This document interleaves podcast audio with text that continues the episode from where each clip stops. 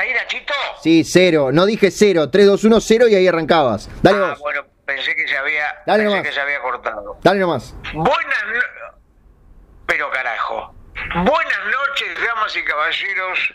Bienvenidos y bienvenidas al capítulo 79 de Sonido Bragueta, el podcast que trata de todo y nada a la vez.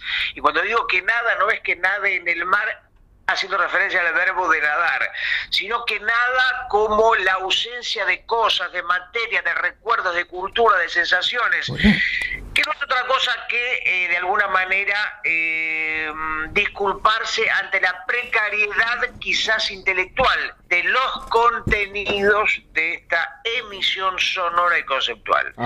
Eh, no estoy solo, No. estoy acompañadito de una personita uruguayita que está del otro lado. Mi nombre es Gustavo y estoy con Ignacio Nacho Alcuri. Hola, Nachito. Hola Gustavo, querido, qué placer conversar contigo desde, desde el otro rincón del mundo. En este momento Uruguay Argentina es lo mismo que Uruguay Hong Kong, que Argentina Nepal, porque la distancia es infranqueable. Así que da lo mismo si estás del otro lado del mundo o a 700 kilómetros. Lo que sé, Nacho, y lo quiero compartir con la gente que está escuchando esta emisión 79 de Sonido Bragueta, es que te has bañado para esta grabación. Estás recién salido de la ducha, ¿no es cierto? Espero que se note con, con la garganta limpia con la que estoy comunicándoles a ustedes todas las vicisitudes de este episodio de Sonido Bragueta, porque en efecto estoy recién bañado. Yo en cambio me ensucié para esta emisión. Bueno. Me puse barro, me puse tierra, me puse basura para, de alguna manera, estar en la versión más salvaje de mí. Eh, bueno, caramba, mire, mire que eres un... Perdón, voy a reformular.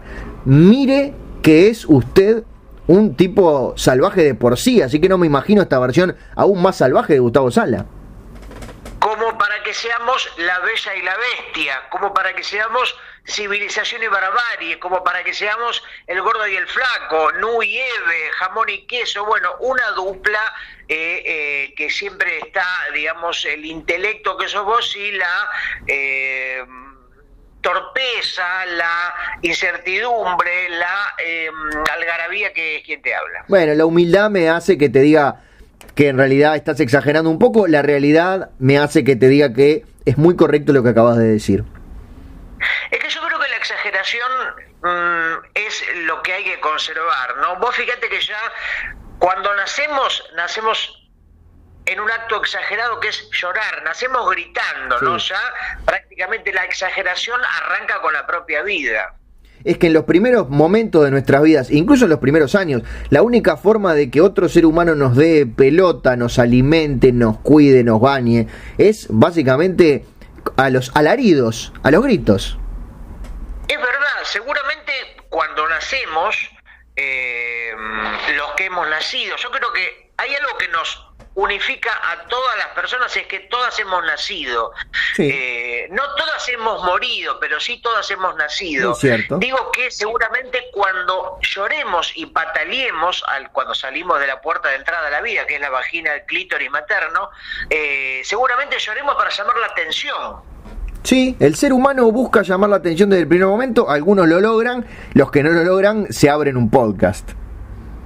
Imagínate que si un bebé o una bebita naciera eh, en silencio, así como mirando el horizonte, tranquila, saliendo incluso caminando, probablemente mm, nadie la taparía, no le, darían, no le darían la teta, le dej- la dejaría que se arregle y siga su vida. Claro, la costumbre que, que nos haría pensar, bueno, cuando precise algo nos lo va a pedir. Seguramente, imagínate que si una bebé saliera del cuerpo de la mamá embarazada, así como caminando, como que no quiere la cosa, en silencio, con cara de pensamiento, eh, probablemente al no tener las referencias de educación vial, de cómo funciona la sociedad, seguramente salir a la calle del hospital, cruce la avenida y la pise un colectivo y ahí fin del bebé. Sí, es interesante porque eso implicaría la necesidad de una especie de cursos prenatales, en donde no solamente cursos para las, las mujeres embarazadas, sino también para esas criaturas que sepan que el rojo es detenerse, que el amarillo es atención, que el verde es adelante. Porque viste que fui chofer de colectivo, te lo puedo decir en primera persona, viste que el chofer del colectivo está más arriba que el auto normal, ¿no? Viste que incluso vos subís a una escalerita para subir al, colectivo o al bus, como le dicen en, Illinois. Eh, por eso es muy probable que el chofer no vea a la bebita eh, gateando o caminando por, porque es muy, muy chiquitita y no se llega a ver desde el chofer del, asiento. Yo creo que nadie podría culparlo.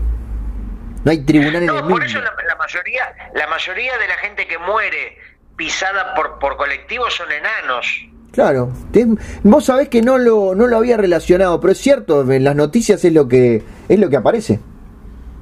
O sea, vos te fijás en, en, las noticias, en los archivos de los diarios digitales, pones muerte de enano y siempre van a ser, en su mayoría, pisados por colectivos. Sí, estaba entrando Infobae y es justamente la noticia de portada.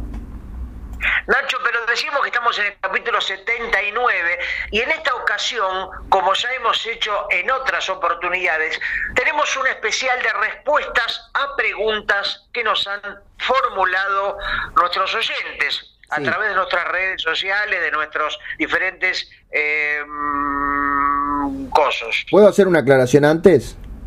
Sí, por supuesto. Antes que, antes que empiecen los tarados a hablar, todos nuestros programas son especiales. Está claro. Es como el Día de la Madre, que es todos los días. El programa especial de Sonido Bragueta es todos los programas. Porque después dicen, ah, me gustó. Como el Día del Niño, que es todos los días. Me gustó, me gustó este programa. ¿Por qué no lo hacen siempre, ya que es un especial? Todos son especiales. Gil, pelotillas. Es como el Día del Cucurucho, que no es ningún día. Exacto, armate tu podcast y ganá las elecciones. Efectivamente, así que hemos recopilado eh, diferentes preguntas, inquietudes, incluso hasta mm, consejos o recomendaciones, pero más que nada preguntas que intentaremos responder dentro de lo que podamos. Ahí está, esa es la otra, yo sé que me dijiste una aclaración sola, pero son dos. Las preguntas las vamos a leer todas, no quiere decir que tengamos respuesta para cada una de ellas. Incluso no, necesariamente la respuesta tiene que ser la correcta. Exactamente. Pero bueno, para que la gente no se queje después, y los abogados, y las cartas de documento, los bozales legales, en fin. Nacho, ¿qué te parece si arrancamos con la primera y luego vamos fluyendo, ¿no? Vamos vibrando alto, vamos moviendo el esqueleto, pero el esqueleto de la mente, el esqueleto del pensamiento. Por supuesto, entonces, ¿quién empieza? Vos. Bien, estoy entrando en mi caso a las preguntas del Instagram de Sonido Bragueta y tenemos a Emanuel Maceo Tatú que dice, ¿por qué el ojete es ciego? El ojete es ciego por lo mismo que la rodilla es ciega, por lo mismo que eh, el dedo gordo del pie es ciego, por lo mismo que el amor es ciego porque no tienen ojos. Bueno, sí, me parece igual una respuesta un poco reduccionista. Yo creo que lo que Manuel quiso preguntar es, ¿por qué será que el ojete no tiene ojos, pudiendo tenerlos? Bueno, es que en realidad el culo tiene ojos muy chiquititos, ah. pero mm, digamos, en realidad yo no diría que el ojete no ve, sino que ve muy poco. Claro. No es lo mismo. Muy, muy poquito. Lo que pasa es que vos viste que a veces la naturaleza eh, arranca con órganos en algunas partes de los cuerpos de las especies y luego, los va como reprimiendo porque no funcionaron como estaba previsto. Y en el culo, originalmente, esto se ve en algunos capítulos de History Channel, eh, el ser humano tenía cuatro ojos, dos en la cabeza y dos en el culo. Los de la cabeza lo seguimos teniendo. Y los del culo, como lo que tenía para ver, o sea, se la pasaba viendo mierda y, todo oscuro, o sea, era, estaban ubicados muy para adentro del culo, no a la vista. Era un exceso. Dios decidió que se fueran como consumiendo y quedaron muy, muy chiquititos en el culo. Bien, me, me gusta porque eh, siempre trae la información detallada y científica que nos saca de las dudas. Bueno, trato de hacerlo. Yo trato, digamos, uno no es otra cosa que una esponja de conocimiento y luego trata de replicarla para, por una cuestión de solidaridad con la persona que vive contigo en el planeta, ¿no es cierto? Muy bien. ¿Tenés una pregunta vos? Sí, una pregunta que es muy buena o muy estúpida, o probablemente las dos cosas, de un colega, un artista del humor, un artista del dibujo, Gubi Comics, uno de también participantes del el humor, de los que se hacen los cancheritos en las redes sociales, seguramente cobardes en la vida real. Gubi Comics pregunta, ¿qué hora es? Bueno, estamos en dos países distintos, así que tenemos dos horas diferentes. ¿Quiere la de Uruguay o la de Argentina? No lo puedo saber, Nacho. La pregunta no la hice yo. Bueno, la de Uruguay 1824. Yo creo que eh, la hora que es es la hora que sea cuando él escuche esto. Puede ser. Quizás está bien. Es una forma de, plantear la pregunta. No lo había pensado. De nuevo estoy en falta. Iba, a decir que él, eh, cuando esté escuchando esto, es decir, ahora mismo, Gubi querido, eh, que mires tu reloj, el reloj pulsera, pero seguramente no tengas reloj pulsera, porque prácticamente nadie de menos de 60 años tiene hoy reloj pulsera. Eh, así que mira tu celular y no rompamos los huevos. Bien, un saludo a Gubi. Eh, tenemos al señor Julián Zagara que dice, ¿qué es lo más loco que han hecho este año? Yo lo más loco que hice fue eh, tatuarme al Indio Solari. ¿En qué parte del cuerpo? Lo que pasa es que en realidad, no, yo le dije, o sea, yo, mi error fue no especificarlo, no, en la espalda. O sea, ah, no es que me lo tatué en un lugar inconveniente ni, ni prohibido, pero eh, fui a, yo soy muy fan del indio, es como mi religión, fui a todas las peregrinaciones ricoteras, tengo todos los temas en la cabeza de memoria, etcétera pero fui a un, después de juntar mucho coraje porque yo no tenía ningún tatuaje, para mí siempre me significó mucho miedo el tatuaje, fui a un tatuador y le dije, haceme al indio, al indio Solari, ¿no? Le aclaré. Veo que el tipo ahí tatúa y me dice, listo. Cuando me voy a mirar al espejo, me había hecho el indio, pero de espalda. Ah, y está bien. O sea, no le puede decir. Entonces le dije, pero no se le ve la cara, que es lo más reconocible. Y me dice, no, no, vos me, no me aclaraste que era de frente. Claro. Así que me cagó. O sea que tenés una, una, nuca calva, una, una, coronilla y una y un... ¿Es solo la cabeza o es todo el cuerpo? No, no, todo el cuerpo. Eh, incluso me lo hizo con una remera que dice Queen. Es que es la parte de atrás, obviamente. Sí, entonces la gente piensa que es Freddie Mercury pelado podía ser. Uh, Entonces tuve que ir a otro tatuador y aclarar y que me ponga un cartel que diga es el indio Solari. Ah, y pero ¿y por qué no te lo hizo el mismo tatuador? Porque tuvo un paro cardíaco, ah, justo cuando le iba, por suerte fe de pagarle porque le estaba por dar la, la plata y tuvo un paro cardíaco en el momento, así que salí corriendo con la plata en la mano, así que zafé el tatuaje. ¿Y pudiste ver el tatuaje del cartel? Sí, no, porque de pronto te había tatuado el cartel del lado de atrás del cartel. No, no, no, ese me lo tatuó bien. Ah, bueno, no. Pero por suerte, cuando le iba a el otro, otro tatuador, ¿no? Claro, cuando le iba a pagar, cuando le iba a pagar lo pisó un colectivo. O sea que te ahorraste también ese segundo tatuaje. Sí, porque era un tatuador enano. Ah, bueno, sé que tiene una pequeña escalerita para llegar hasta tu espalda. Sí, Está bien, no, no. Exacto. Eh, no, no, que, mi comentario no daba por una respuesta que fuera más que sí o que no, así que tampoco estaba esperando más, de tu parte. ¿Sabes cómo se llama la, la, la, casa de tatuajes? ¿Cómo se, llama? ¿Cómo se llama la casa de tatuajes, Gustavo? La escalera. Bien. ¿Y sabes qué tema está sonando permanentemente en la casa de tatuajes La Escalera? ¿Qué tema está sonando permanentemente en la casa de tatuajes La Escalera? Born to be Wild. Ah, o sea, no tiene que ver con nada, pero es lo que suena. Sí, exacto. Estoy seguro que los oyentes esperaban otra respuesta, pero esta es la verdad. Mirá cómo los cagamos, ¿eh? Los recagamos. Bueno, todos esperaban que dijeran, seguro que dice escalera al cielo, mirá cómo te cagué, pelandrún. Claro. O Elena no. O alguna otra canción, porque viste que el humor es sorprender. Siempre. O sea, el remate efectivo es el que vos no te esperás, o como dice Night Shyamalan, una vuelta de tuerca. Exactamente. Pues, ¿Por qué eh, la gallina cruzó la calle?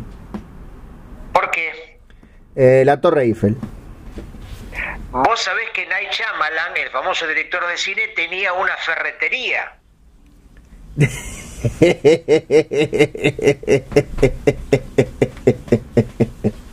¿Cómo se ¿Sabés llama? cómo se llamaba? ¿Cómo se ¿Sabés llama- cómo se llamaba? ¿Cómo se llamaba la ferretería?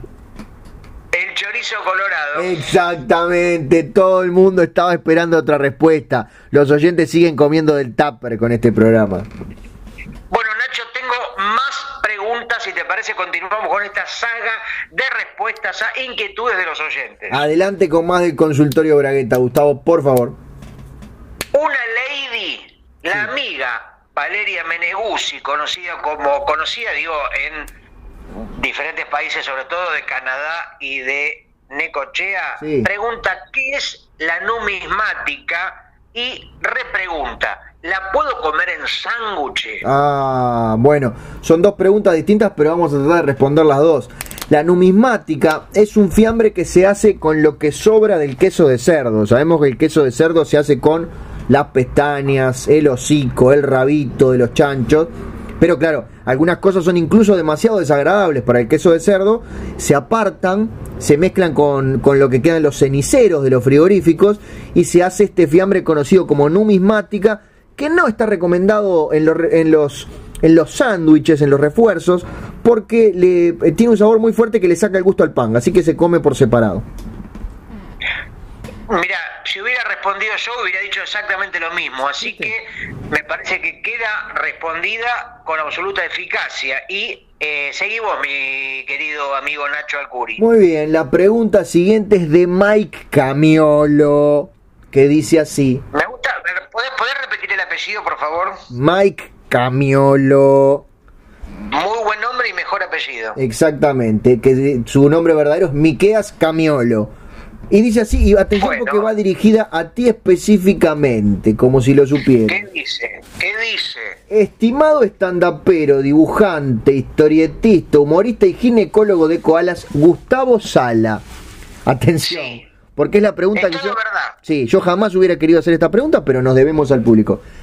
¿Me podría decir dónde poronga está el claxon que tan humildemente hacía reír a nuestro querido vecino de aquella provincia oriental donde su pequeño país es la misma que de canguros australianos, donde la población, quiso decir? ¿Dónde está el claxon, Gustavo? Mira, no me hagas acordar. Eh, la verdad, mm, ya que lo preguntás lo tengo que decir, pero se me cayó por el inodoro. No. Sí, y a mí lo que se me cae por el inodoro, ya está. No lo voy, no voy a meter la mano ahí por una cuestión, digamos, de principio, una cuestión casi ideológica. Se cae el inodoro y ya está. Y ya, me- ya, ya lo doy por perdido. Así Me que, imagino que lo comprobaste con los pequeños ojúsculos que tenés en el trasero. Sí, vos sabés que a veces los ojos de mi culo, más que ver, mm, perciben Ah. prácticamente, son más sensitivos. Y yo estaba, termino de hacer la operación llamada cagar, digamos, en el idioma más coloquial. Sí, castizo. Y, y- y siento como, viste, me llega como una vibración de- del- del claxon, como, y, y efectivamente este los ojos de mi culo lo habían, si bien no lo vieron, lo, lo, lo- lo sospecharon de alguna Claro. manera. Y bueno, lo, lamenté, lo lamenté, y ¿qué le voy a hacer? Viste, lo que se cae en el inodoro, se cae en el inodoro, no, no, no, eh, hay que admitirlo. Tenemos que advertir entonces a submarinistas que estén de pronto en el Océano Atlántico donde se Eh. vierten esas aguas por si lo encuentran. A mí se me cayeron muchas cosas en el celular, en el, perdón, en el inodoro, por ejemplo, un celular. Por ejemplo, se me ha caído, incluso se me, se me cayó un hijo en el inodoro y, No. y ya está, se cayó un hijo y no lo, no lo levanté. Pero de pronto tenía 25 años y solamente le quedaron las patitas en el agua. No, no, no, recién nacido, chiquitito, era un, prácticamente tenía, no sé, pesaba 20 gramos, era como prácticamente un sándwich de bondiola, o sea, no tenía ni cara. Y ahí se fue. Sí, sí, sí. Incluso ni, ni siquiera no le había llegado a, a poner nombre. O sea que no hay, no hay forma de extrañarlo así con una palabra. No, por eso yo a mis mascotas y a mis hijos no les pongo nombre, porque cuando vos le pones nombre a una cosa, ahí ya te encariñás. Sí. Como el zorro del principito. ¿Cómo era el sordo del principito? No, no tenía nombre, porque el principito era bastante sorete. Precipito es uno de los de las más grandes confusiones de la gente. Se piensa que es un acto de amor y es lo más hijo de puta que hay. Es una porquería. Pero bueno, esperemos que ese niño no identificado esté en este momento haciendo sonar el claxon en el medio del mar.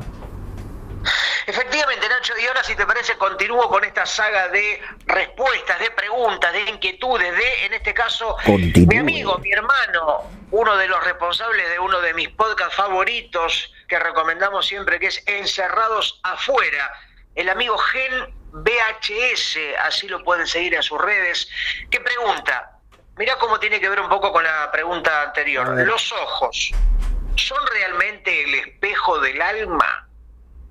Bueno, eh, esto en realidad lo, terminaron descubriendo filósofos en combinación con médicos.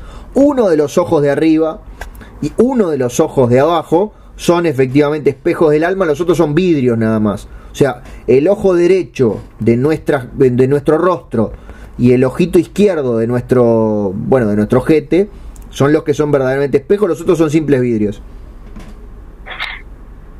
Bien, contestada la pregunta con absoluta eficacia y rigurosidad, así que perdón si no te dejé, perdón si no te dejé espacio, eh. perdón si no te dejé espacio, pero es que la respuesta la sabía. No, no, no, no, eh, cuando la respuesta es contundente y firme no hay nada más que agregar. Bien, eh, Gomitron dice así, dice Gomitron. ¿Cuál es? Un saludo para Gomitron que por el olor, porque lo estoy oliendo, participó de uno de los talleres de historieta que di hace un par de años en la comiquería Amiga Krum, de mis amigos y amigas y amigues y amigos Agustín y Anita de La Plata. Grandes que les mandamos un abrazo apretado y aplatado. Y tiene que ver con, con, los talleres. Como si, hoy estás con una telepatía congénita. Atención. ¿Cuál es el remate universal para cerrar cualquier historieta que no sabes cómo cerrarla? Y agrega entre paréntesis, le quería mostrar la historieta con el último cuadrito vacío a sala, pero me da pudor interrumpirlo con mis cosas. ¿Cuál es el remate universal?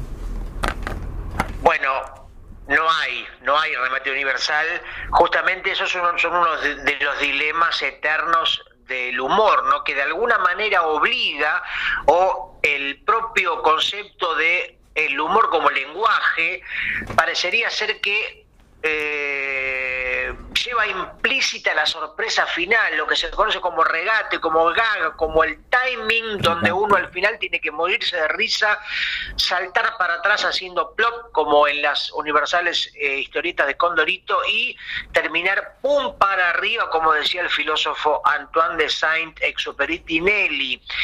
Pero yo creo que a veces eso se puede evitar, a veces una historieta puede tener más o un chiste o una tira, digo, puede tener más un final eh, más seco, más reflexivo, más torpe, incluso más frío que no necesariamente lo que conocemos como gag, como remate, como cosa cómica. Eh, pero esto lo que estoy diciendo en realidad es para eh, tratar de disimular una respuesta que no tengo. Pero es el momento ¿Qué para... podrías decir, mi amigo Nacho? ¿Qué dirías vos? Que es el momento para aclarar que ese, ese quizás remate universal conocido como plop no es una exclusividad de Pepo, por favor. Por supuesto, eh, sí, el otro día me llevé una sorpresa, lo he comentado contigo porque yo es un recurso que suelo usar, a veces me parece una cosa simpática, dando por sentado que la mayoría de la gente tiene incorporada en su referencia de eh, elementos culturales eh, el plop de Condorito que prácticamente ya me parece que uno supone que todo el mundo conoce, pero sin embargo hay gente que pensaba que, ah, mira, se lo afanó de Condorito o que era una especie de eh, Bill copia, cuando evidentemente era una referencia a algo que, como decís vos, es muy anterior, ¿no? Quizás Condorito lo, lo confirmó como un elemento prácticamente indivisible de su chiste. Exactamente, Condorito me lo confirmó. ¿Y cuál sería, te pregunto yo a vos, yo tengo la respuesta, el equivalente sonoro del plop de Condorito? Bueno, supongo que las risas grabadas de las comedias o lo que conocemos como comedias de Sony o sitcom, ¿no? Donde parecería eh, justamente otra vez confirmar que un chiste es tal cosa con la risa grabada. Yo tenía otra respuesta. A ver, ¿cuáles, por favor? Me gusta que no coincidamos. Ah, está bien, tenés razón. Tenés razón, esa es una respuesta más acertada porque la risa grabada aparece permanentemente en una serie. En vez, eh, este cuac que decís vos es un, eh, es un sonido que tiene que ver con los finales, no con el remate de un chiste o situación. Sí, después del muac muac no sigue más nada. ¿Tenés una pregunta para continuar, Gustavo? Sí, de otra vez el insistente Pablo Gen VHS que arremete con esta pregunta. ¿Cuál es la velocidad promedio de la comida rápida? Uh, bueno, lo que pasa es que si, si doy la respuesta numérica pierde toda gracia la conversación. No estaba esperando eso él, me imagino. ¿O sí? No puedo saberlo. Yo te transmito preguntas. No, no tengo la manera de interpretar la pregunta o lo que quiso decir. No, es una respuesta de múltiple opción que tiene que ver, entre otras cosas, con si la cocina es eléctrica o de supergas. O sea, hay una I constante que es la constante J que hay que multiplicar, la cantidad de empleados que tenga el restaurante de comida rápida, si llegan a ganar el, el salario mínimo o no, en fin. Pero el promedio es de unos 17 kilómetros por hora. Yo creo que en realidad la pregunta es: ¿está mal hecha o la convención de la frase comida rápida está mal formulada porque la comida no es ni rápida ni lenta. En realidad lo que sería rápido en todo caso es eh, el cocinero o la gente que está manipulando o cocinando las hamburguesas que pueden hacerlo de manera más rápida o menos rápida. Pero la comida o sea, yo he hecho incluso la prueba, puse un sándwich de hamburguesa arriba de la mesa y le decía, dale, dale, dale, y no, no, no, no avanzó ni un, ni un centímetro. ¿Y no podrá ser también por la velocidad con que el cuerpo humano la digiere? Como una comida rápida que en realidad, ¡wop! y a los tres minutos tenés que ir a, hacer tus necesidades. Pero si fuera así, la comida más rápida sería la comida más chiquita, porque tardás menos en comerla. O sea, un raviol solo sería una comida rapidísima. No, pero un raviol igual capaz que tardás una hora y media en digerirlo. Bueno, según si es un raviolo o un raviolón. Viste que hay, hay raviolones que son medio gigantes. Sí, señor. Omar Freire 80 dice lo siguiente. ¿Qué dice, por favor? ¿Cómo sigue el pibe bazooka? Me quiero abrir un Twitch, pero no sé qué transmitir. ¿Me pueden tirar alguna idea? De manera tramposa hizo dos preguntas en una. Así que si querés puedes contestar una sola, puedes ignorarlo, puedes pasar. La verdad que no entendí ninguna de las dos. Me pareció escuchar cómo sigue el pibe bazooka. Sí, será que es de la vida de él. Ah, ¿cómo sigue? Bueno, el pibe bazooka, recordemos, es un personaje de historieta que tiene que ver eh, con los chicles bazooka, que si no me equivoco es una franquicia o un invento norteamericano. Yes. Como pasó con muchas otras golosinas o productos, eh, le adjudican un personaje pero que en este caso el chicle venía con pequeñas historietas, ¿no? Que tuvimos versiones argentinas, durante mucho tiempo los chicles acá llegaban con la historietita dentro del paquetito, versiones norteamericanas traducidas, luego hubo, versiones hechas directamente en nuestro país, como supongo que habrá habido versiones de pibes bazocas en diferentes países, incluso, incluso digo, habrá habido un pibe bazooka uruguayo. Tenía los dos parches, de duró poco, se lo llevó puesto un ómnibus, porque además era bajito. ¿Qué? Era el pibe Bozuka. Ah, sabías más de lo que estabas este, dando a entender. conocías la historia entonces del pibe Bozuka. Por hacer un chiste malo, pero innecesario, porque a veces es preferible, digo, decirlo que no decirlo y quedarse con la culpa de lo no dicho. Exactamente. ¿Tienes algo para mí, Gustavo? Sí, mirá cómo no contestamos y seguimos adelante porque nosotros somos los dueños de este podcast. Y como dijiste vos en la presentación, si querés, como era, ganate una elección y hacete tu propio podcast o algo así. Sí, hacete un podcast y ganá las elecciones. El amigo Drawins from Hell, que es también un recurrente oyente y participante en este tipo de convocatorias, pregunta, ¿a qué edad es recomendable vender el alma a Cristo? Oh, es una, es una pregunta que me he hecho durante muchísimos años. Yo sigo esperando el momento. Lo que puedo decir desde mi punto de vista muy personal es que hasta los 41 que tengo no me ha aparecido ese momento correcto. Yo sigo esperando. capaz que a los 42, capaz que a los 43, pero de 0 a 41 en lo personal no me ha aparecido ni parecido la edad correcta para hacerlo. Capaz que vos ya lo hiciste. No, yo lo que a Cristo le vendí eh, no es el alma, pero sí otros órganos. Yo le vendí un riñón, Oh, le vendí un esófago y le vendí un colon a Cristo, que es Cristo Pereira, un traficante de órganos acá de la zona. bien, ¿y te pagó bien por lo menos? No, no, lo canjeé. Porque a veces él tiene, viste, como algunos canjes de revistas que hace dos por uno, Sí. o canjeás. Él yo canjeé un esófago por dos riñones y un riñón, dos esófagos. Eh, es un buen negocio dentro de todo. Sí, al final no sé si hice negocio porque ahora estoy sufriendo las consecuencias. Bueno, pero ¿quién te quita lo trasplantado?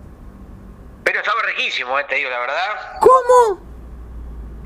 Sí, porque a mí, me, digamos, yo tengo un porcentaje de caníbal, un 10% apenas. Ah, bueno, yo como soy uruguayo tengo más. Entonces, imagínate que no voy a andar... Es muy difícil, la verdad que ser caníbal, yo por suerte tengo un índice de canibalismo muy pequeño en sangre, eh, lo estoy intentando bajar, pero lo que hago a veces es para satisfacer y para anular de alguna manera eh, este canibalismo incipiente, es esto, traficar o comprar órganos de Claro. Digamos, en términos clandestinos, Sí, y la, la hago a la plancha, bueno, así que me, me, me lo...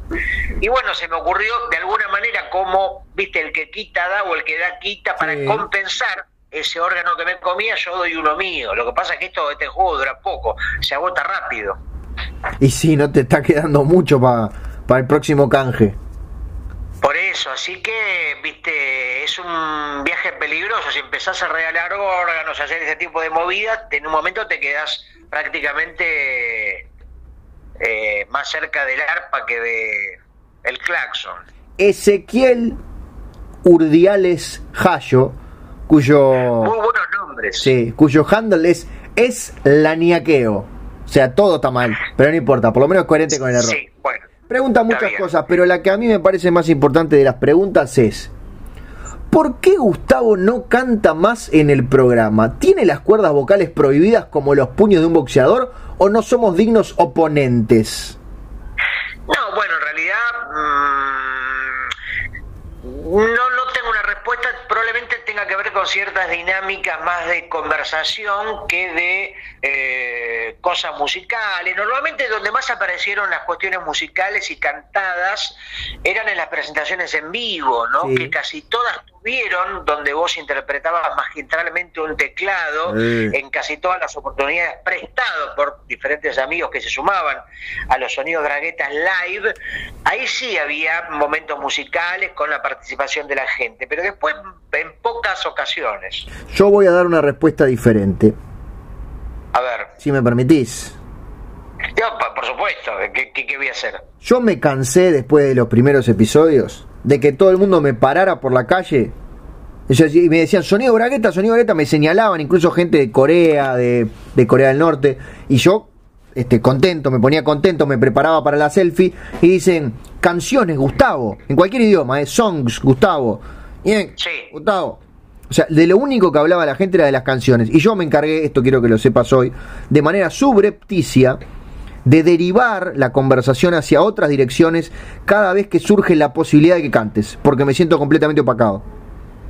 Bueno, está bien, son este. Está bien que lo digas y son. Esto esto es un, es un, un- Un confesionario. un grupo, esto es un dúo, así que tiene que estar todo consensuado, consentido. Así que si a vos no te parece, me parece razonable que no suceda. Me carcomieron los celos, Gustavo, perdóname que te lo diga. Un día tenías que saberlo. Y volviendo a la República Oriental del Uruguay, hablamos hoy de algunos colegas dibujantes y tenemos en este caso a nuestra querida amiga Mako, que en su versión digital, en su versión de las redes es Maconuda.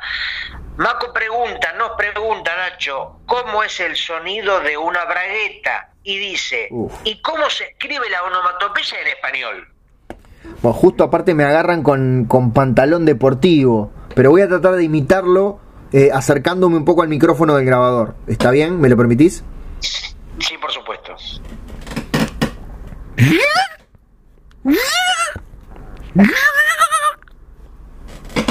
Algo así. Es prácticamente igual al de una, de una hiena apuñalada. Es muy parecido. Eh, de hecho, cremallera viene del griego hiena apuñalada.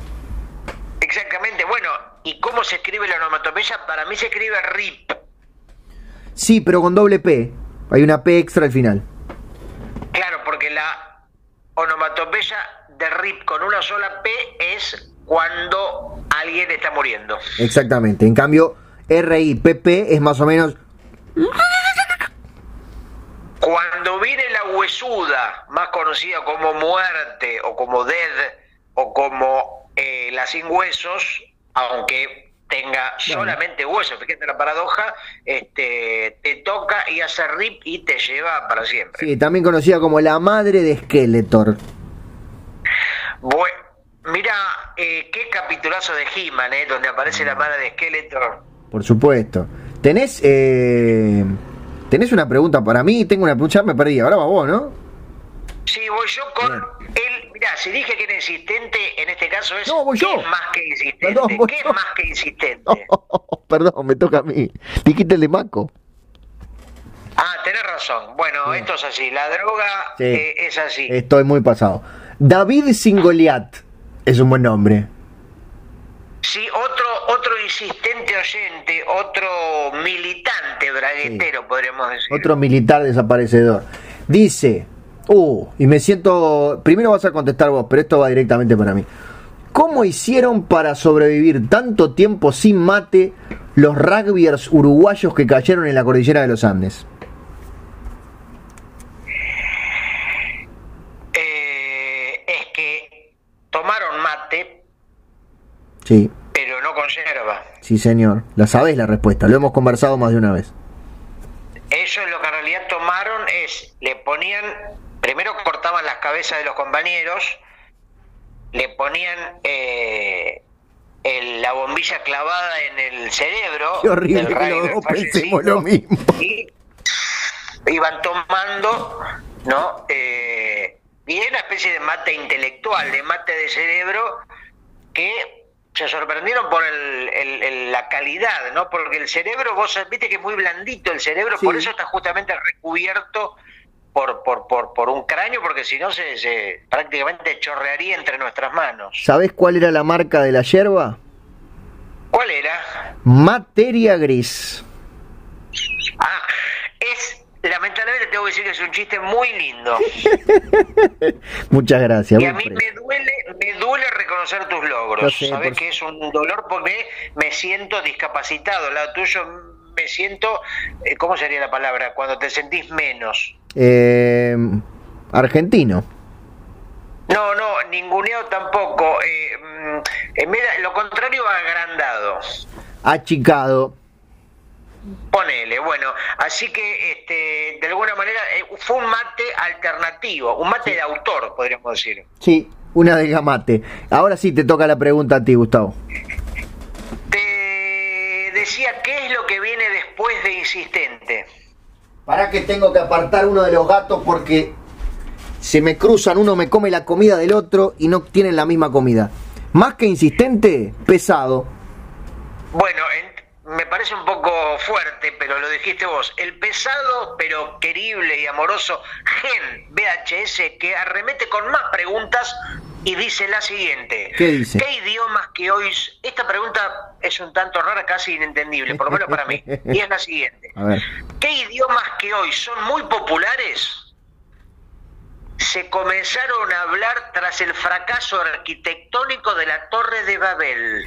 Ah, muy interesante la anécdota que está en la Biblia y en el y en el libro este gordo de Anteojito acerca de Para, para, primero te pregunto, te Sí. pregunto si la entendiste, porque yo no la entendí. O sea, mi, mi pregunta que está adosada a esta es, ¿qué carajo quiso preguntar? La voy a decir de nuevo.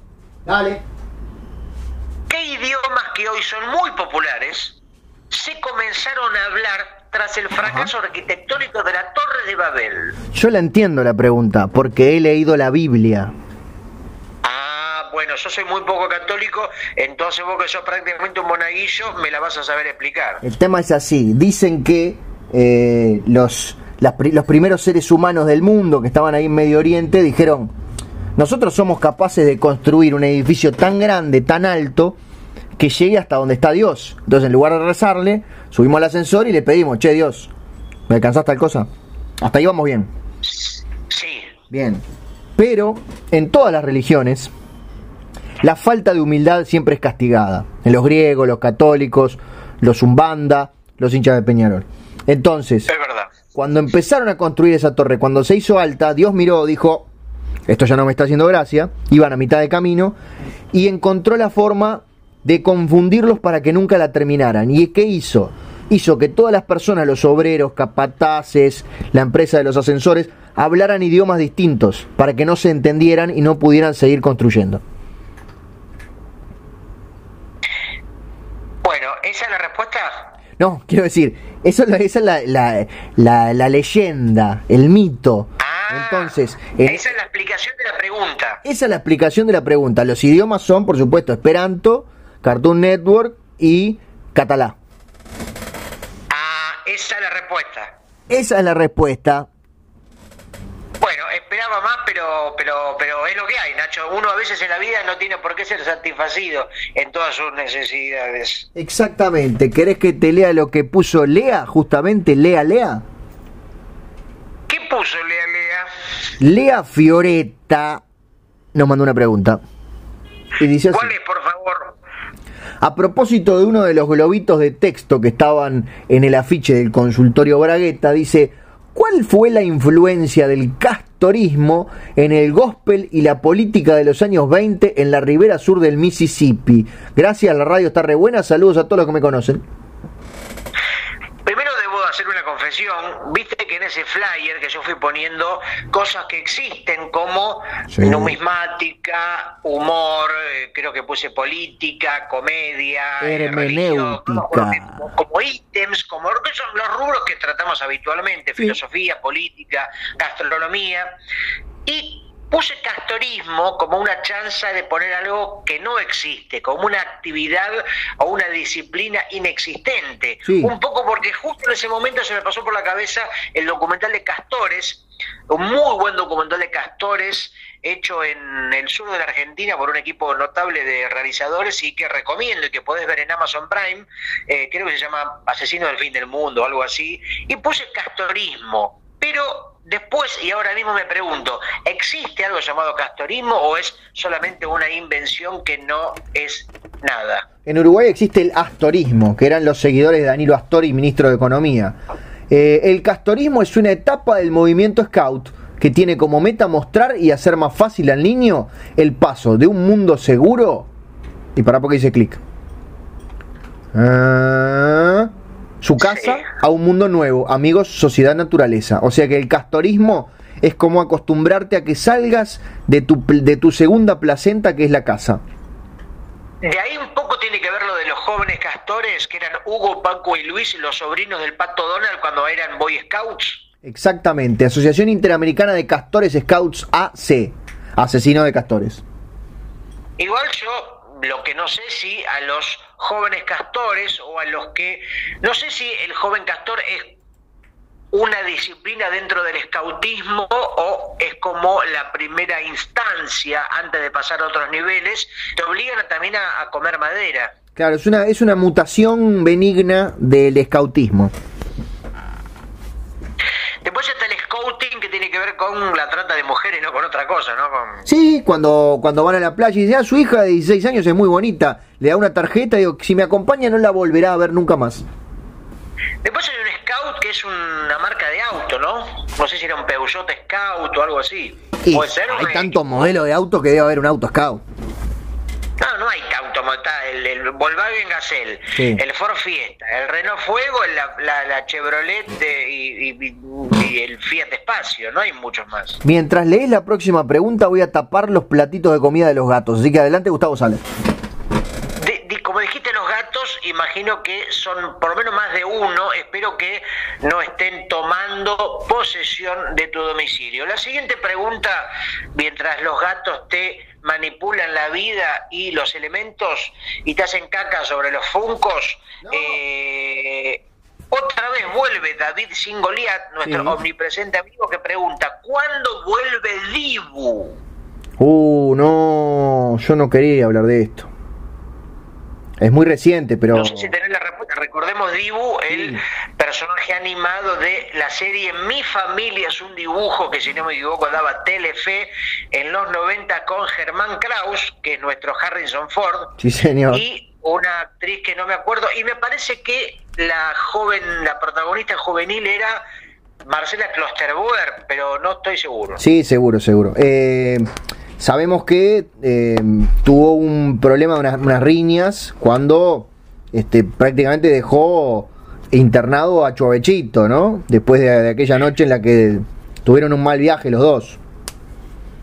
Claro, porque Chuavechito y Dibu era la versión anterior de Godzilla y King Kong, eran como los em, grandes niños de la tele enfrentados. Exactamente, hasta el, hasta el día en que tantas cámaras, tanta insistencia, tanta rivalidad entre los fanáticos de uno y otro, que bueno, terminaron los golpes y Dibu, este, que, tenía un poco más de conocimiento de artes marciales, dejó en muy mal estado a su colega.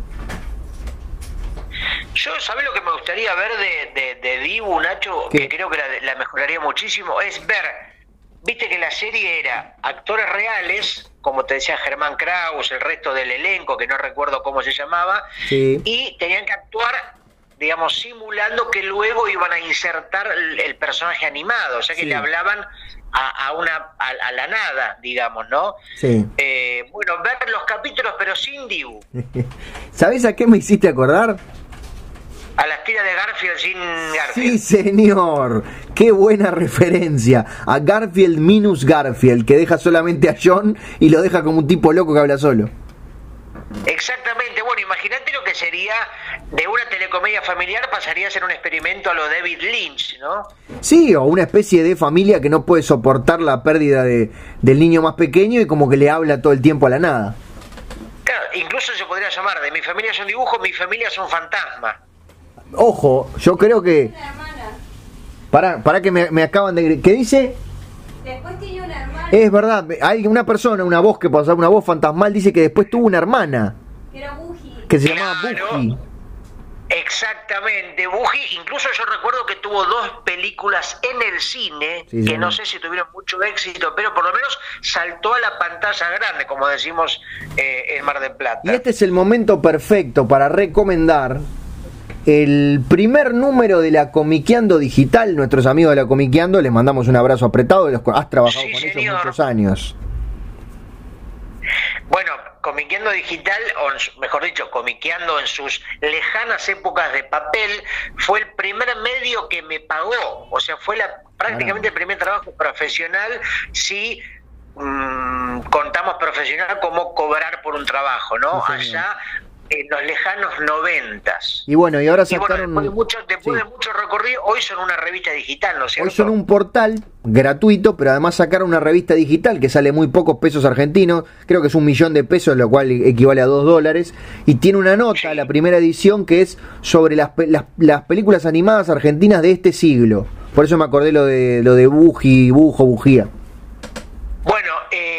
Bueno, una publicación Comiqueando Digital en la que vos también estás participando, ¿no es cierto, mi querido amigo? No lo quería decir, pero sí estoy ahí con, una, con las peores historietas del mundo siempre, como lo hemos hecho en otras oportunidades, comiqueando.com.ar, el portal, la versión online donde te enterás de las novedades del mundo de la historieta, y también el podcast Comiqueando, uno de los podcasts argentinos que suelo escuchar cada vez que tienen una nueva emisión. En la última, un gran reportaje con el inmortal y el maestro este, Enrique Brecha, que ya solo eso es una pequeña joya sonora. Nacho, tu turno, por favor. No, te iba a decir, hubo más cosas en ese episodio.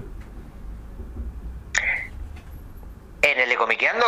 Sí, en uno de los ah, últimos tenés episodios. razón, ¿Cómo me, estoy ¿cómo me estoy olvidando, por favor, teniéndote acá, de tu participación eh. contando un poco el panorama de la historieta uruguaya? Muchas gracias, no tenía por qué mencionarlo.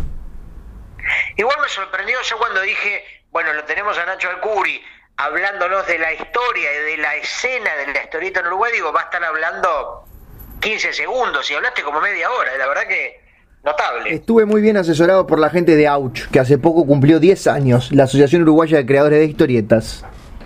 Sí, absolutamente. Y ya que nombrás la historieta y a Uruguay, eh, ayer casi se me cayó un lagrimón porque estaba picando cebolla. Y aparte, Sí. vos me mandaste unas fotos que me hicieron remover un poco justamente el esófago que vendí, eh, o que canjeé, porque se cumplieron 10 años de la primera vez que estuve en Montevideo Comics y que nos conocimos, Nacho, año 2011. Nos conocimos en el bar Las Flores.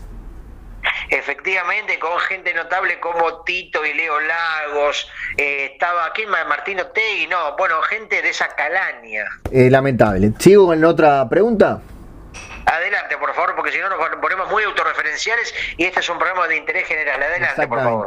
Esteban, usted tiene una pregunta. Habla, perdón, perdón, no quiero dejar, no quiero dejar de hacer por lo menos una línea, uno de mis dibujantes favoritos de la historieta independiente española y que tiene también un gran y experimental y vanguardista podcast que ahora me olvidé el nombre, pero lo recomiendo igual. Es tan vanguardista que no te acordás del nombre.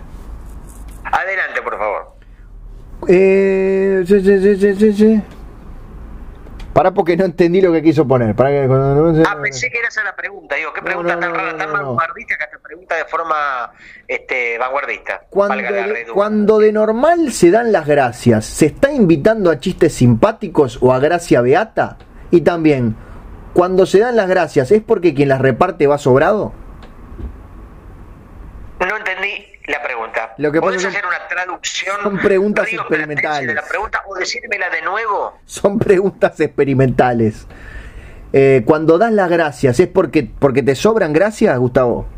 ¿Las vas repartiendo? Ah, sí, yo creo que a veces uno tendría que limitar. Sí, eso sí, ahora sí, más o menos creo haber entendido. Creo que uno no debería dar tantas gracias o debería dar gracias ante cosas realmente que lo valgan. Por ejemplo, que te salven la vida. Ahí sí, gracias. Gracias por salvarme la vida, señor Superman. Porque, por ejemplo, vas a comprar un kilo de tomates y decirle gracias. ¿Por qué? Claro. Un kilo de tomates no meritan.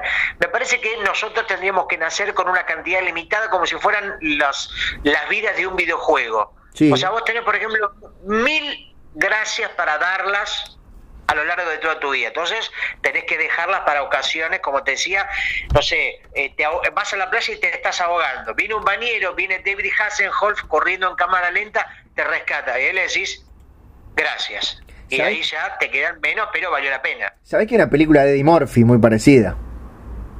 No, ¿cuál es? Se llama Mil Palabras. Ah, mira vos, no la conozco. Que aparece en el patio. Me imagino que... ¿Qué? ¿Y cómo es? A ver, contame la premisa rápidamente, En en, el- menos de mil El palabras. tipo obviamente te- tiene sus defectos, aparece en el patio un árbol con mil hojas y cada vez que él habla, por cada palabra que dice va cayendo una hoja y cuando se acaben, se va a morir. Perdón, ¿esto es verdad o, lo estás inventando ahora? No, no, es- se llama Mil Palabras, es una película de Eddie Murphy de 2012, estoy leyendo Wikipedia. Perdón, pero me parece un argumento muy extraño para un tipo como Eddie Murphy que está más vinculado con el cine familiar, de entretenimiento, ¿no? Es casi una película, parece más un guion de Darren Aronofsky o de Luis Buñuel que de Eddie Murphy. Bueno, el sitio Rotten Tomatoes la califica con 0%, lo cual quiere decir que a ningún crítico le pareció ni siquiera buena. O sea que seguramente este sea una de las... Eddie Murphy debe ser uno de los actores, no sé si estarás de acuerdo conmigo, que tiene más altibajos o éxitos y fracasos, pero en sentidos radicalmente opuestos, ¿no? O sea, o muy le fue muy bien o muy mal. Sí, me, me, me comprometes un poco porque soy amigo personal, pero, pero ha tenido de las buenas y de las otras. Porque recordemos clásicos como de Mendigo Millonario y Príncipe y Castigo, era, no me acuerdo, una que Príncipe de Nueva York, ¿es? Príncipe Nueva, Príncipe y Castigo. Bueno, esa es la de Woody Allen, que es Crimen y Castigo. Sí, señor. si no me equivoco. Bueno, eh, viste que las películas se llaman todas muy parecidas. Sí, yo te cuento que tengo 200 preguntas más, por la duda, digo nomás. Bueno, adelante, por favor, seguí vos. No, vas vos. Bueno, eh, ah, una pregunta que incluye una marca comercial que no sé si será conocida en Montevideo. El amigo Fabricio Castro, digo el amigo, no mío, pero de alguno debe ser amigo. Sí. Fabricio Castro pregunta, ¿por qué Sibarita es tan rica? Acá es una marca de pastas. Acá es una especie de pizza que la metes al horno y la eh, una pizza, una especie de pizza precocida, si no me equivoco. Y creo que cuando salió tenía como una especie de referencia o de eh, relación con lo justamente gourmet, los ibaritas, lo exclusivo. Bueno, en ambos casos la respuesta es una combinación de ingredientes de la mejor calidad y una planta elaboradora que cumple todas las medidas de seguridad e higiene. Mi respuesta es que la sibarita es muy rica porque tiene todos materiales eh, digi- no digitales, no, cuando es algo que no es natural, ¿cómo, cómo se llama? Artificial. Exactamente, porque todo es artificial y sabes cómo es eh, el mundo de la gastronomía. Sí. Cuanto más artificiales son los productos, más rico es el sabor. Obviamente, peor te hace a la salud, pero es más rico. O sea, el helado, cuanto más productos de laboratorio tiene, cualquier comida, más logrado es el sabor. Bien. Pregunta Manu Pichetti, hablando de esto, ¿cuáles son las comidas que menos le gustan? A mí, en la comida que menos me gusta son los ravioles de orangután. No, yo te iba a invitar la próxima vez que vinieras a Montevideo. No, no, te digo, los comí el otro día en, en Ugis y Sí. casi vomito en la puerta. Bueno, en mi caso la musarela con ananá. Es realmente algo horrible. Yo, mi teoría es que a nadie le gusta, Sí. pero a la gente que dice que le gusta, no le gusta y miente para parecer exclusiva. Son snobs. Eso eh, es justamente la comida más hipster que hay. Sí, por supuesto. La remera de Daniel, Daniel Johnston, un libro de Jack Kerouac en la mano, una bicicleta ple- plegable, anteojitos de John Lennon y una pizza con anana en la mano. El, el disfraz perfecto de hipster universal. Nahuel Cherb, 79, pregunta: Sí. ¿Cómo hace Gardel? ¿Cómo hace Gardel para cantar cada día mejor si está muerto? Bueno, este, yo, nunca, yo no vi el cadáver de Gardel. Se habló de un accidente en Medellín hace muchísimos años. Para mí siguió grabando por lo menos cinco años más. Gardel sigue cantando, o sea, obviamente está muerto hace mucho tiempo. Hoy no es otra cosa que un esqueleto, se va descomponiendo. Viste que lo que es el ser lo cruel que es la muerte, que te va degradando la piel, los órganos hasta quedar prácticamente piel y hueso, o mejor dicho, piel o hueso sin piel. Sí. Va cantando, pero prácticamente de forma imperceptible, ¿no? Un tipo, viste que son los cantantes inmortales, los artistas inmortales lo son para toda la vida. Picasso sigue pintando muerto, lo que pasa que apenas mueve la manito, Claro. prácticamente no se lo ve, eh, y así. Y Gardel sigue cantando, chiquitito, tenés que hacer mucha fuerza para escucharlo, y aparte nadie lo va a hacer porque ¿quién va a desenterrarlo, acercar la oreja al cadáver? Entonces nadie lo, nadie lo puede comprobar Hay gente para todo. pero sigue haciéndolo de una forma... Porque uno, cuanto más años tiene de algo, se supone que más experiencia tiene. Sí, Y la experiencia se supone que mejora el producto. dicen. Lamentablemente no sucede en todos los casos. Hay podcasts que cada capítulo es peor que el otro. No lo nombres, por favor, que son amigos nuestros. Seguimos con tu pregunta, mi querido amigo. Fer.cq. Fer.cq. Dice Sí, así. ¿qué dice? ¿Nos podrían contar cuáles son sus cábalas o rituales para hacer que cada episodio del podcast sea un éxito? Gracias. Saludos desde Chumuc. Mi cábala Sí. es eh, comprar Sí, un kilo de acelga, sí, ponerlo arriba de la mesa, mirarlo fijo durante dos horas. Antes de empezar. Sí, Bien. lograr, hasta lograr que se mueva. Ah, eso es una buena señal cuando se mueve. Sí, pero muy poquito, ¿eh? Un movimiento. Pero si vos lo mirás dos horas, hacé la prueba. Compra un kilo de acelga Sí. y ponela arriba de la mesa y empezá a mirarlo, pero no mires otra cosa durante dos horas. Vas a ver que un poquito se mueve. Eso te da una seguridad tremenda. ¿Tengo que ir ahora o puedo ir después? No, no, no, cuando tengas ganas, cuando, Ah. cuando sientas que te falta algo, en, en- en- viste que estás como desanimado, cuando no sabes un poco qué te pasa, no tenés el rumbo, digamos, como bien confirmado, Sí, dos horas mirando Selga, perfecto. ¿Querés saber la mía? por favor. ¿Viste que todo el mundo tiene un llavero con una pata de conejo?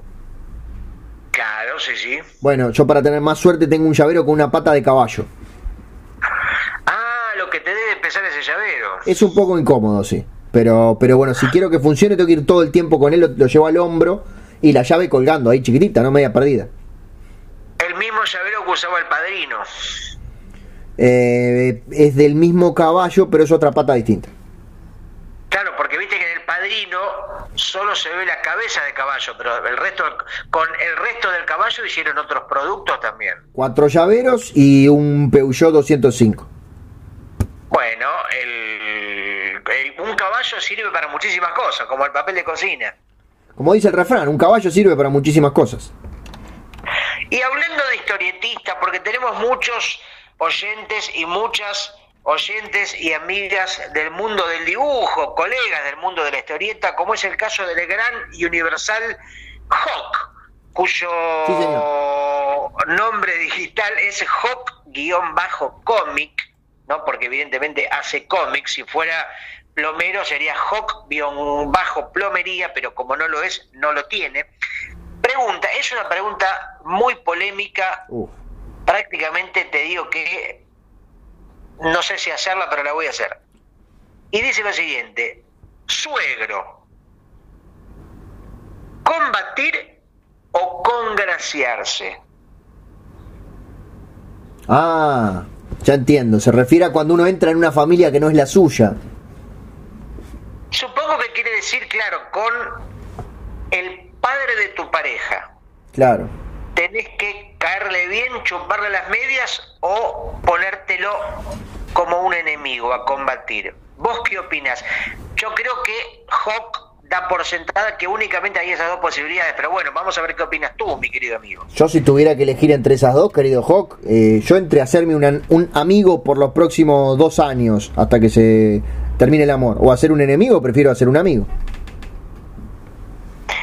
Estoy de acuerdo, sí, sí, sí. No hay que comer. Yo creo que hay una figura quizás equivocada, más con la figura de la suegra que con el suegro, y volvemos otra vez a Condorito Sí, y a Doña Treme, ¿no? Siempre la figura de la suegra, sobre todo en los chistes verdes y en el humor gráfico, era esa gorda desalineada, desagradable y tirana, con absoluta carencia de erotismo alguno, que este, la figura del suegro no tuvo tanto ese lugar, pero un poco también quedó opacada y ensombrecida como la de la suegra. Pero bueno, eh, sí. Eh, sí, la respuesta es sí entonces. Sí, la respuesta es suegro, combatir o congraciarse. Sí. Sí. Tengo una pregunta que llegó a Twitter. A ver, ¿qué dice? Pregunta para el señor Ignacio del Curi, dice Matías Nicasio. ¿Por qué esa política tan a rajatabla de no ver nada que no se pueda conseguir legalmente? Ah, porque vos siempre sos como un militante de la legalidad en cuanto a la el origen de las películas, por ejemplo. Sí, puedo contestarlo yo porque es a mí. Primero déjame contextualizar, Dale. porque varias veces te he escuchado decir, un poco en la línea de la pregunta, de que vos no ves una película bajada de internet, básicamente. Básicamente. Bueno, la respuesta ahora sí, por favor, queremos escucharte. Eh, ustedes saben, y si no lo saben, se están enterando en este momento, yo trabajo en medios de comunicación haciendo reseñas de películas, series de televisión e ainda más. Hasta ahí vamos bien. Por supuesto, sos un, un crítico cultural, podríamos decir. Yo incluyo en la, en mi opinión, no crítico, vamos a decir reseñador. Yo incluyo en mi opinión sobre el, mi opinión en realidad mis reseñas son un cuento acerca de cómo disfruté o dejé de disfrutar la experiencia de ver una película o ver una serie. Y en esa experiencia, en ese cuento entra lo que yo haya invertido por ella. Si es una película de Netflix y yo estoy pagando Netflix todos los meses, la voy a juzgar de otra manera que si es una película que encontré gratis por ahí. No sé si se entiende. Sí, me parece un poco discutible, opinable, pero bueno, es tu opinión justamente. Exactamente, y que es única e irrepetible. Quizá no debería ser así porque me parece que la película es la propia película más allá del contexto de tu llegada y tu relación con la misma. Pero está bien que eso aparezca en la crítica porque la crítica la haces vos y evidentemente tiene tu mirada y no la de la otra persona o la mía o la de cualquiera. Eso mismo. Adelante, Gustavo. Bien, Arancibio García Rodríguez dice, para tener un bigote uruguayo, ¿hay que ser uruguayo? Claro que no. Es como decir, para hacer un poco de amor francés no hay que ser francés. Exactamente, de hecho yo mm, me dejé el otro día el bigote uruguayo, No te pude ver, qué lástima. me lo afeité y ahora me dejé el bigote eh, alemán. Ay, tengo mucho miedo. Ay, Pero co- ay, no. me lo afeité rápido y ahora me dejé crecer el bigote canadiense. Bien, el bigote uruguayo lo que tiene es que te hace hablar como Jaime Ross. Claro, es un bigote que te interviene otros sentidos, te hace de pronto este, ser un amante de la murga, de los ritmos afrocaribeños y bueno, tener un poco de conciencia rioplatense. Nacho, tu pregunta, seguimos adelante en el capítulo 79 de Sonido Bragueta para la gente que recién se engancha, ¿no es cierto? La pregunta no, Eh, no es mía, ¿eh? eh, eh, bueno, adelante. La pregunta es de Marcos Morón. Marcos Morón, otro inolvidable, hermoso y entrañable amigo al que extraño. Marcos, si estás escuchando esto, te extraño. No mucho, pero bastante. Uno de los mejores humoristas que tiene este país dice, si viajo al pasado y me encuentro con mi yo de ese entonces, ¿quién de los dos se tiene que cambiar las huellas dactilares? No, no creo que, en principio no sé por qué alguna de las dos versiones de Marcos Morón deberían cambiarse las huellas dactilares. ¿Por qué no conservarlas? De última, admitir los equívocos que esto pueda conllevar. Las ¿Vos trapisondas. mi querido? No, este, yo creo que lo pregunta en el caso de él que eh, en cualquier época, en cualquier año debe tener un prontuario este, importante. Entonces le conviene que ambos Marcos Morones se cambien las huellas digitales para poder huir de la justicia. Ah, estamos hablando de un hombre que prácticamente está siendo perseguido por la autoridad permanentemente. Está bien, algo Todo habrá hecho, como decían Mucho. en algunos lugares. Mucho ha hecho, mucho. Polo Comics pregunta, ¿qué robot gigante pilotearían? Eh, Johnny Tolengo. Yo pilotearía a Silvio Soldán. Es bueno para hacer una lucha entre los dos. Sí, desde adentro de la peluca como Ratatouille, viste que le manejaba eh, los pelos al protagonista cocinero, que le, le hacía que le hacía cocinar tirándole el pelo, una cosa rarísima. Sí, sí, sí, sí, sí. Eh, ¿Quién ganaría entre el, el Mecha Soldán y el Mecha Tolengo? No, para mí Soldán porque él tiene una peluca, peluca, viste que Soldán prácticamente es indivisible de su peluca, en realidad su éxito, su, su ícono mediático es la peluca, no él. Y la peluca tiene como Batman mucha tecnología. Tenés razón. Eh, ventaja para Sala, entonces. Porque la peluca de Soldán lo que tiene, que nunca se vio por dentro. Siempre lo que vemos de la película, la peluca de Soldán, es la- la- lo exterior, pero nunca, nunca se vio las imágenes de adentro. Adentro tiene como la baticueva, Esta es mi pregunta favorita. tiene murciélagos, etcétera. Adelante. José Manuel Norbis dice lo siguiente. Sí. Por- Norbis, perdón, Norbis también es una película de Eddie Murphy, si no me equivoco. Ese era Norbit, Bueno, pero estuvo muy cerca. muy cerca. ¿Por cuánto dinero se comerían un cucharón de colitis? Yo por 200 pesos. No, yo un poquito más. Un poquito Pero más. para 200 pesos uruguayos. Ah, bueno. Con eso en Argentina viví Son- 10 años. claro, 200 pesos uruguayos son como 400 argentinos. Ojo, estamos hablando de una suma, te compras como un cuarto, más de un cuarto de helado, o sea que pasas un buen rato que te hace sacar rápidamente el gusto de la colitis de la boca. Es verdad, porque uno, uno empieza como a negociar, a pedir más dinero, pero de pronto por te comes un heladito en un rato y ya está, y pasaste un buen momento. Es que lo bueno de comer comida con gusto a mierda o, o- o algo feo es que después lo que venga va a parecer mucho más rico. Tenés razón. Por eso yo siempre le digo a mis alumnos, cuando por ejemplo van a ver una película, vean una película muy mala antes. Claro. Cuando van a ver una banda en vivo, escuchen o vean una banda muy mala antes. ¿Entendés? Entonces vos vas asqueado y lo que venga después te va a gustar. Pero ¿qué pasa si la película que viste resulta que te gustó igual? La que viste antes. Y, y es el riesgo, es el riesgo, es el riesgo que uno debe asumir. Pero seguramente si comes un cacho de colitis es muy difícil que eso te parezca placentero, a menos que seas un pervertido. Bueno, si hay gente para todo. Por supuesto. Y tenemos la pregunta de Jeremías Johnson, Sí. punto 12. Jeremías Johnson pregunta, para vos Nacho, ¿Nacho sigue usando la bicicleta que le llegó en un podcast? Eh, estoy tratando de retomar. No les voy a mentir. No ha sido mi mejor año. Siguiente pregunta. Me toca a mí. Bueno, iba a poner un poquito de contexto, pero avanzamos. No, no. ¿Qué es la que vas a contarnos vos? SDM84-bajo dice, pregunta para Gustavo Sala. ¿Usted eso se hace? No, me hago, me hago, me hago. Bien, perfecto. Ahí liquidamos con Facebook y con Twitter. Simón.ramírez 54 o 554, 545, perdón, pregunta. Esta es muy rara, ¿eh? ¿Son las películas de superhéroes las culpables de la pandemia actual?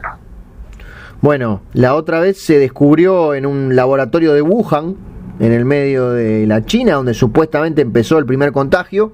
Entraron Sí. al, al- al laboratorio principal, donde, donde se elaboran la, la- la sopa, los contenidos, los virus, y había un, este, un DVD del hombre hormiga.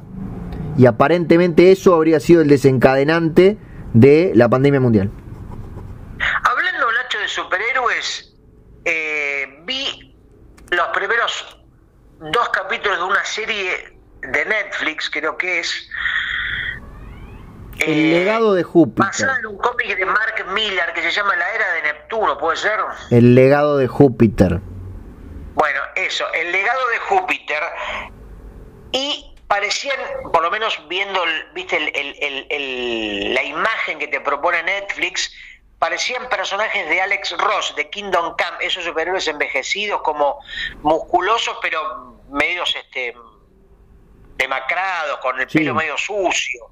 Y dije, bueno, voy a ver a ver qué tan interesante o qué punto de vista original puedo encontrar acá. Y la verdad que una decepción total, no sé si la pudiste ver. No, pero me dijeron que parece que estuviera hecha con dos mangos. Bueno, eso no importa, pero yo me refería más a lo conceptual, al origen, a la premisa, Ah. porque ya me parece que es otro tópico muy agotado, ¿no?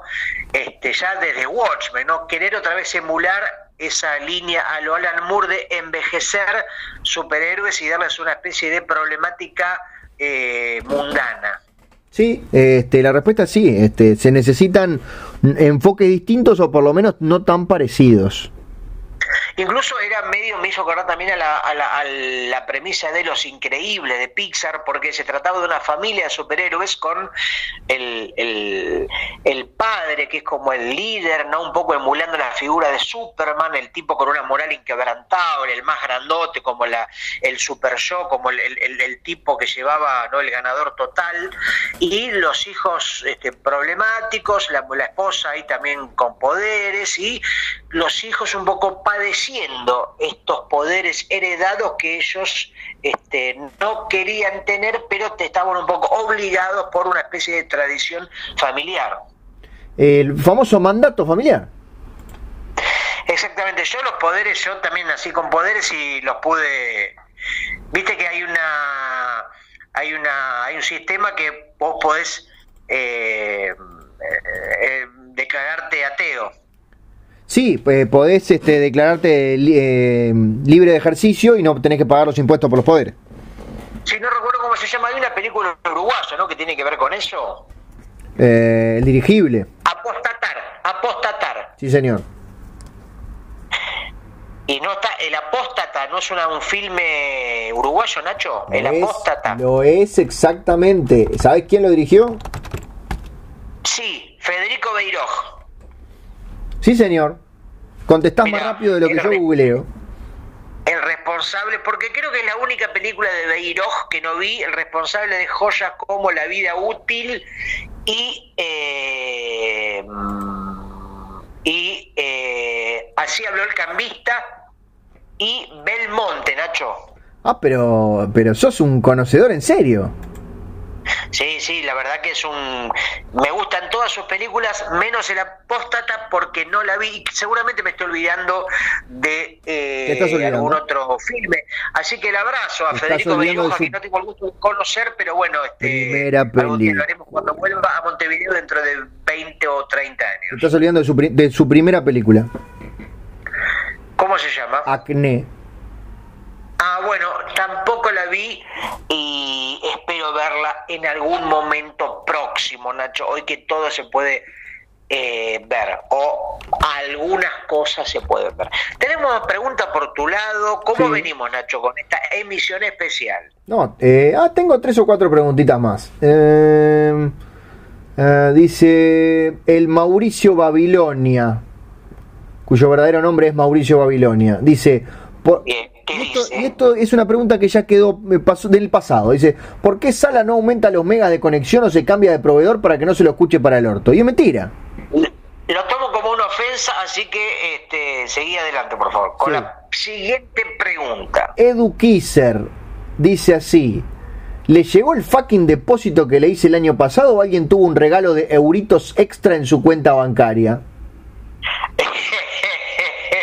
El saludo a Edu, hombre de la historieta del manga y de la depilación a la cera negra que vive hace una cantidad de años en Europa, si no me equivoco, en Barcelona o similar. Este, después te contesto. Bien. Tenemos otra pregunta más. Sí, te iba a decir, parece que mandó hasta la remera, porque toda la foto sale sin remera. Por favor, que ahora que viene el que viene el frío en el sur, que se quede en el norte. Dieguito Gram. Es que los que tenemos físicos privilegiados tenemos que mostrar, viste, yo me mato haciendo abdominales y los tengo que, lo tengo que mostrar, si no, para. ¿para qué voy al gimnasio tantas horas por día? Este es un desafío para el señor Gustavo Sala. Dice así. Sí. ¿Me podrían recitar un poema que hable de Rada, Jaime, Defensor Sporting y Osvaldo Laporte? Eh, sí, por supuesto. Adelante. Ah, pensé que está bien. Ah, claro, la respuesta era sí, está bien, no tenés por qué decirlo. Si no querés, No, no, pero eh, lo tomo como una especie de- ¿cómo se llama cuando te de desafío? ¿Para qué anoto? Rada, Jaime, Defensor Sporting y Osvaldo Laporte. Defensor Sporting, porque yo sé que tengo muy mala, muy mala, ¿cómo se llamaba? Memoria. Eso, Defensor Sporting y Osvaldo Laporte. Vi una película linda con Osvaldo Laporte hace poco, una película cordobesa, Mira. donde él hace de especie de cantante de cumbia romántico, muy interesante. ¿Y él hablaba con acento cordobés? No, porque es un hombre de Buenos Aires, pero que está vinculado, está radicalizado o radicado en Córdoba. No me acuerdo el nombre ahora, pero no importa. Y medio que si te Eh, vas a Córdoba bueno, te hace radical. A ver, el poema es el siguiente, se llama Uruguayos hasta en la sopa de letras. Muy bien. Y dice así. Hoy me levanté con ganas de pensar, de pensar en Jaime, de pensar en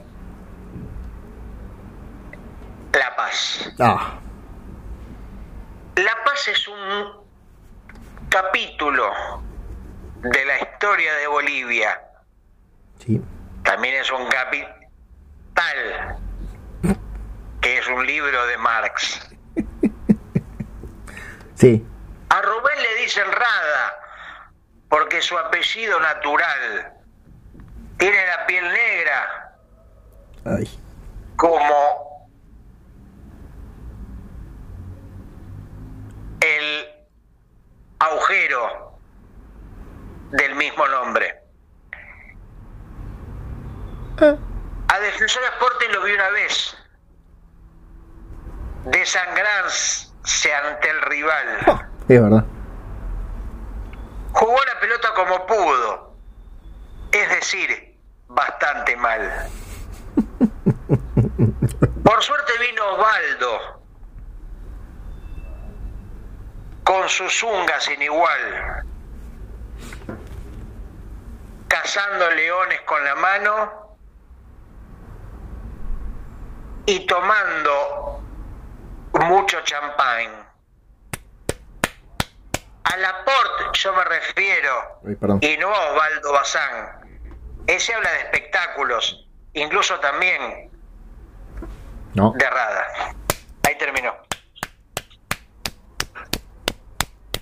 Ese es de mi poemario inédito que va a salir por Espasa Calpe el año que viene. Claro, hay gente que dice improvisa, improvisa. No, vos tenés un poema para cada ocasión. Yo justo tenía un poema que coincidía con estas palabras que decía el caballero. Bien, ¿tenés una pregunta para mí? Eh, sí, tengo una última pregunta, Nacho, porque tengo la sensación de que este podcast se está estirando mucho, o es una sensación equivocada. ¿Cuánto, cuán- decí cuántos minutos te pensás que vamos? 53 minutos. Una hora veinte. ¿eh? Una hora veinte. ¿Cuánto vamos? Una hora veinte. Ah, mira vos, mira vos. Bueno, entonces vayamos como de pronto acercándonos hacia un posible final, hacia un posible remate, hacia una posible vuelta de Sí. tuerca. ¿no A mí me quedan dos preguntas nada más. Bueno, eh, Mandev mm, 21 Sí. dice, ¿qué es lo más uruguayo de Sala y lo más argentino de Alcuri? Qué buena pregunta. Y agrega, y después de la historia de China Zorrilla y Natalia Oreiro, ¿sienten que el podcast fue en picada hacia el abismo? Pero, pero ese es en el primer episodio. Eh, sí, es una pregunta muy dura que supone que el primero no hizo más que eh, abrir la puerta a la absoluta mm, degradación de cada capítulo hacia Sí. una cosa más chota que la otra. Y un poco de Pero bueno, tiene. arrancamos si querés por el comienzo de la pregunta. Bueno, lo más argentino que tengo. eh, mi familia política. Por si me están escuchando, si aguantaron una hora veintidós. Yo lo más uruguayo que tengo es el perro que me traje eh, Botticelli, que lo tengo, lo tengo, ahora lo tengo encadenado porque es muy bravo. Seguro, Pero me ¿cómo lo traje, nunca te conté. No, ¿cómo pasaste por la aduana? ¿Cómo pasaste por la aduana? No, lo dice qué. Ah, ta, ta, ta, ta, ta. O sea, porque viste que no me lo dejaban pasar vivo al perro, porque se movía, porque era un perro muy bravo. Entonces, ¿qué hice? Lo disequé, lo puse en la valija, porque viste que un perro disecado prácticamente como una estatua, entonces no se movía, no tuve problema. Claro, porque vos viste Cuando cuando. llegué a mi casa, Sí, lo desdisequé y ahí lo tengo. Ah, Está. Quedó un poco Sí. desfavorecido, porque viste que para disecarlo le sacan varios órganos, le ponen paja adentro. Claro. Y cuando le lo mandé a sacar la paja y ponerle de nuevo los órganos, quedó un poco, un poco raro. Bien, pensé que así pajeado iba a quedar horrible. Eh, No, no, de ninguna manera. De- de- de- viene gente a mi casa y le digo, este es el perro. Me dice, no, eso es cualquier cosa, porque parece, viste, quedó como medio asimétrico por Sí. ser generoso. la cara se parece como a Mr. Bean. Sí, más que Mr. Bean parece, ¿viste los lenguados que tienen como los ojos del mismo lado, Sí. que parece una pintura justa? Sí, es verdad. Parece un lenguado pero afuera del agua. Un lenguado peludo. Eh, ¿Nos faltó contestar algo de esa pregunta, no? Eh, bueno, No. dice por qué, o sea, él supone que cada capítulo es peor que el anterior, quiero suponer, pero no sé. Yo lo tomo como una especie de afrenta, así que no voy a contestar No. semejante acusación. No vamos a contestar. Obviamente yo me estuve salteando algunos, pero me quedan dos. Ángel Cardoso. Ángel. Sí, ¿qué dice Ángel Cardoso Dolores. con esas alas y esa túnica que tiene tan linda? ¿Podrían explicar por qué el señor Sala me bloqueó en Instagram? Algo habrá hecho. Acá no vamos a andar dando No, eso no, no, debe ser un error, debe ser un, debe ser un error de ninguna manera. Sí, por supuesto. Y si escuchó una hora 24 de podcast solamente para que le dijéramos esto, fue un error. Y no se lo vamos a desbloquear igual. ¿Tenés la última voz? ¿Qué más, Nacho, por favor. En esta última, en esta última media hora de Sonido Bragueta Bien. 79. Última pregunta, atención, la manda arroba helenistic. Hola, Elenisti, ¿cómo estás? Hola helenistic, te mandamos un beso muy grande. Dice así, ¿qué es del... Y fue la última que llegó en serio, ¿eh? ¿Qué es de la vida del señor Spinelli? Nuestro amigo ginecólogo de mascotas. Era el veterinario que gustaba de hacer tactos rectales a cualquier bichito que pasara por ahí. Claro que fue el protagonista exclusivo de uno de los capítulos de Sonido Bragueta, que no recuerdo cuál será, pero creo que se llamaba, bueno, el flyer un poco ilustraba. Sí, el primero era Esta- Cazadores de Mulitas.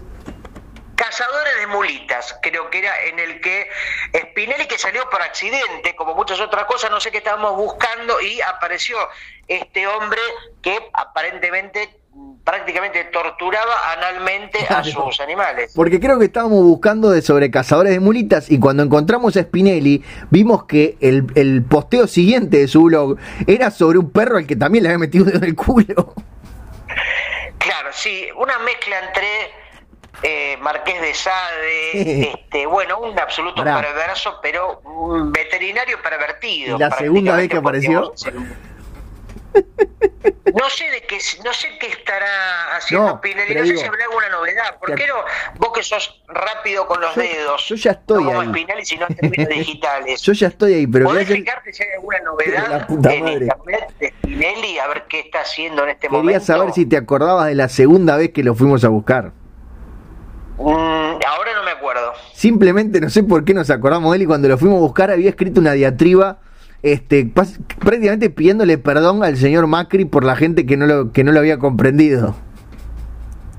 Me acuerdo, me acuerdo que era un macrista inescrupuloso, prácticamente un militante del cambio, de los globos amarillos y de la alegría, del neoliberalismo y de la absoluta, de la derecha más rancia, este, totalmente, pidiéndole disculpas en nombre del pueblo argentino. Y hoy, Sí. que- quiero un tercer capítulo de Spinelli, ya Sí. que Helenistic nos da, nos abre esta puerta.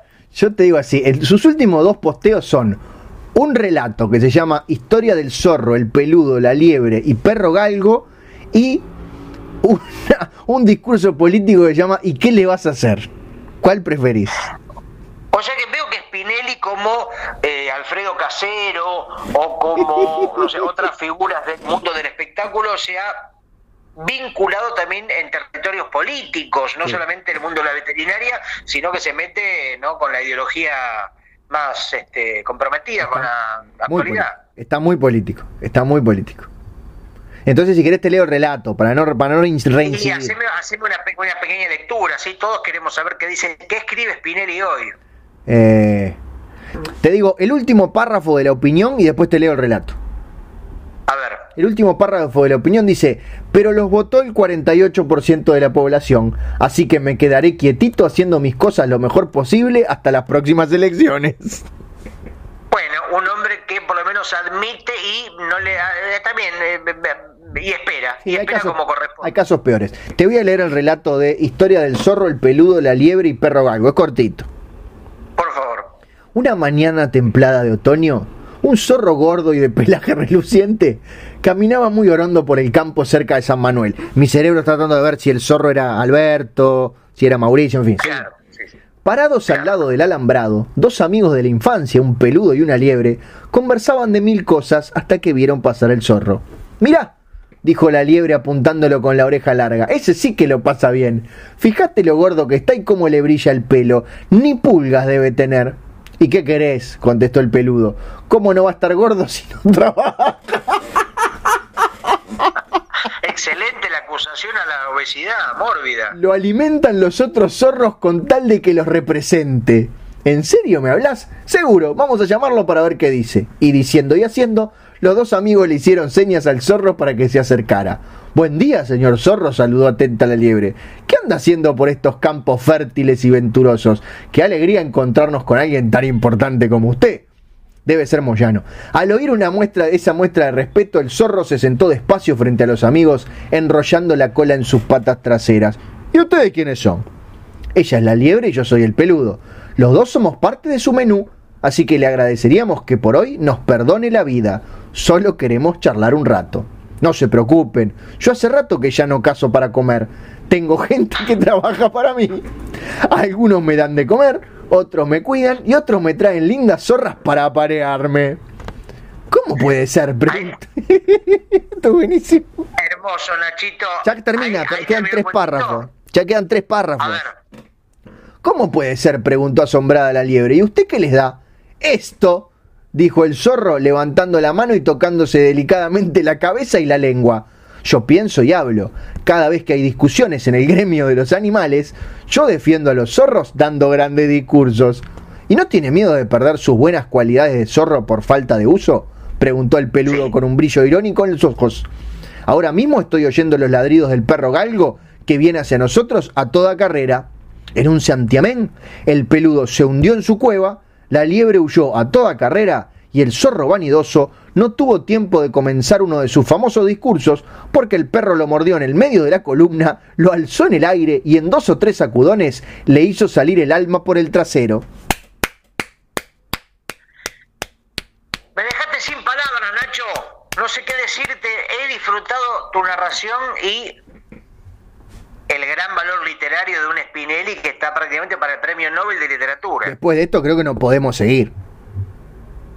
Yo creo que es un buen final porque no hay nada que pueda agregarse o empatar con este nivel de eficacia literaria, narrativa. Así que por mi lado, el placer de haber compartido esta prácticamente hora y media de sonido de Bragueta 79. Recordemos que podés tener a tu disposición todos los anteriores capítulos en las redes que ya sabés. Así que me queda solamente agradecerte, saludarte, extrañarte y mandarte este abrazo, Nacho. Ese fue Gustavo Sala despidiéndose del episodio 79 de este, ¿cómo podríamos decir? Este consultorio Bragueta que volvió a abrirse para ustedes, esta Bragueta que se abrió para ustedes. Mi nombre es Ignacio Alcuria, al igual que Gustavo, soy el co-conductor de este podcast llamado Sonido Bragueta y le decimos de mi parte y de la parte de él, hasta la próxima.